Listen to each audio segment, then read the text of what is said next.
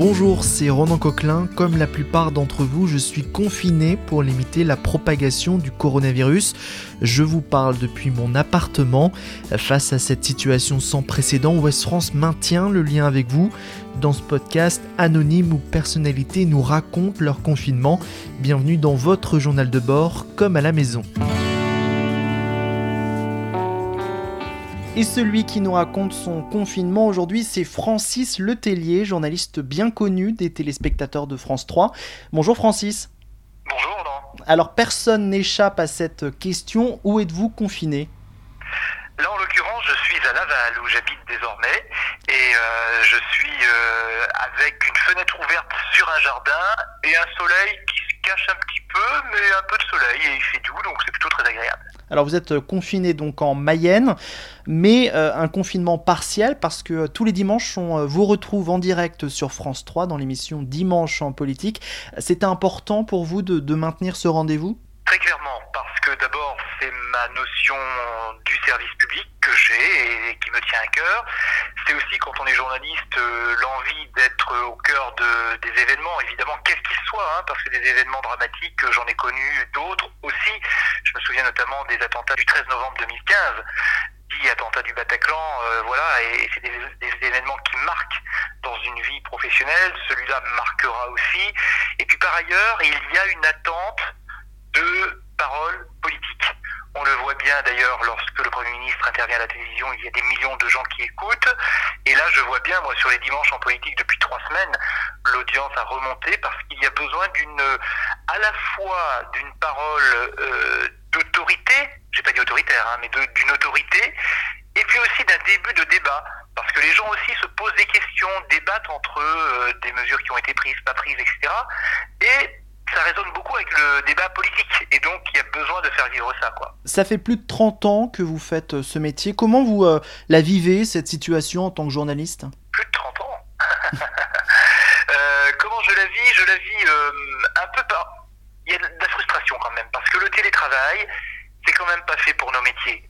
C'est-à-dire que le télétravail, pour des, j'allais dire, des, des fonctions administrées, ça peut euh, s'entendre quand euh, vous devez remplir, je sais pas, imaginons des bons de commande, ou quand vous te, tenez des comptes, par exemple, ou quand vous faites euh, de la gestion, bon, ça peut se faire par télétravail. Mais dans un métier comme le nôtre, où il y a beaucoup de discussions à avoir, des échanges, des arbitrages à faire euh, sur les sujets qu'on va traiter ou pas, par exemple, mais aussi euh, un côté création quand même, hein, parce que chaque émission ne ressemble pas à une autre. Le télétravail ne répond vraiment pas à tout, et ça c'est vraiment une très grande frustration. Au-delà aussi de ne pas voir mes collègues, parce qu'ils me manquent aussi quand même. Vous pouvez faire des visioconférences oui, on peut faire des visioconférences même chose, le temps alors de se de se connecter. Bon, qui est là, qui n'est pas là? Oui, tu es là, tu es pas là. Enfin, tout ça, euh, voilà. tout ça me paraît bien lourd par rapport euh, à ce qu'on fait d'habitude quand on se croise dans les conférences de rédaction, quand on se croise dans les couloirs. Tout ça se règle très vite et on parle très vite et on parle des mêmes choses en même temps. Alors que quand on est un petit peu chacun de son côté ou chacun dans sa vie, on n'est pas forcément non plus euh, sur le même rythme et sur le même tempo au même moment, donc ça peut créer des décalages aussi. Mmh, tout prend plus de temps.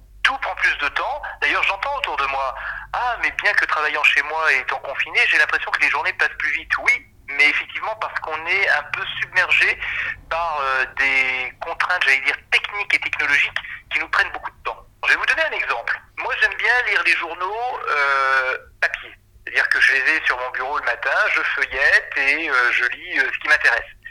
Là, quand je vais, pour lire West France ou d'autres, mais West France aussi, lire mes quotidiens par exemple, bon, il faut se connecter, charger le PDF, euh, après il faut feuilleter les pages, etc. Tout ça me paraît beaucoup plus long que de lire un journal normal, et puis moins agréable aussi. Plusieurs journaux, dont Ouest France, ont vu euh, la fréquentation de leur site exploser depuis euh, le début du confinement. Les confinés, on le voit, suivent de façon très intense les infos. Selon vous, est-ce que cette crise sanitaire va permettre de refonder la confiance des gens dans les médias? J'espère, mais euh, c'est un peu comme les codes de popularité des présidents de la République. On a connu ça euh, lors d'autres événements. Je vous parlais euh, tout à l'heure des attentats, mais c'était vrai aussi au moment de la crise financière. Les gens ont besoin d'être rassurés, ont besoin d'une parole certifiée, ce qui est le cas de la part des journalistes qui donnent les informations. Mais c'est la même question que se pose tout le monde. Et après, qu'est-ce qui va se passer? Est-ce que les gens vont prendre garder les habitudes qu'ils ont prises, ou est-ce qu'ils vont retourner à ce qu'ils faisaient avant Ça, c'est vraiment l'inconnu total. Mais ce qui est rassurant et plutôt satisfaisant, c'est qu'on s'aperçoit qu'en période de crise comme ça, euh, l'information euh, de qualité, euh, l'information certifiée, les journaux de 20 heures, le 19-20, etc., et les journaux de la presse écrite, en particulier la presse quotidienne régionale, d'après ce que je vois, retrouvent un regain d'intérêt auprès des Français. Donc ça veut dire que tout n'est pas perdu. Et, quand vous vous coupez un peu des infos, qu'est-ce que vous faites pendant votre confinement? Mais je ne me coupe pas des infos, je ne peux pas me couper des infos. non, si, si, j'essaie de me couper, mais c'est difficile, c'est vrai, je le reconnais. Donc, sinon, ce que je fais, euh, comme je ne peux plus aller euh, nager à la piscine, bah, j'ai repris un petit peu mes, mes poids de musculation pour regarder la forme, un petit peu, hein, je vais pas des heures et des heures. Et puis, euh, je lis. C'est-à-dire que j'ai ramené plein de livres que j'avais pas lu, que j'avais pas eu le temps de lire, et ils sont là sur ma table. Alors, je prends l'un le soir, l'autre le midi, l'autre le matin pour pas avoir toujours les mêmes lectures, et, et j'alterne entre trois ou quatre livres. Vous avez peut-être un, bon livre à nous conseiller?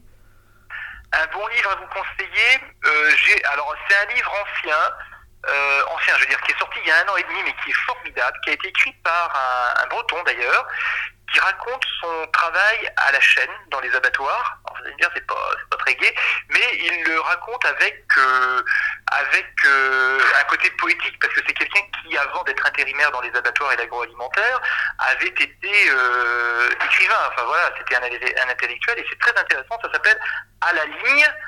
C'est de Joseph Pontus aux éditions de la Table Ronde. C'est sorti il y a un an et demi à peu près, mais ça doit peut-être se trouver encore. Donc ça, je trouve que c'est pas mal parce que ça aborde le milieu du travail, mais sous une façon poétique, si tant est que ça puisse être, puisse être poétique euh, quand il s'agit d'abattre euh, des cochons et de vivre dans des, de travailler dans des conditions difficiles. Un film peut-être à, découvrir ou redécouvrir, ou une série une série à redécouvrir. J'avais commencé avant le confinement, mais là maintenant j'accélère, surtout qu'il y a 10 saisons au total. Euh, c'est Friends. Parce que je trouve que dans le contexte actuel, elle tombe bien. Euh, c'était une bande de copains confinés avant l'heure, parce qu'on disait pas comme ça, puis ils n'étaient pas confinés, ils étaient, ils étaient colocataires. Et euh, cette bande de copains qui découvrent la vie d'adulte à New York, et je trouvais ça formidable à l'époque, et je la revisionne vraiment avec beaucoup, beaucoup, beaucoup de plaisir. Friends, je le, je le conseille à tout le monde. C'est frais. En plus, on retrouve des vieux trucs. Par exemple, l'époque où on laissait des messages téléphoniques sur les répondeurs qu'on avait chez soi. Bah, Aujourd'hui, personne n'a de répondeur, c'est quasiment plus.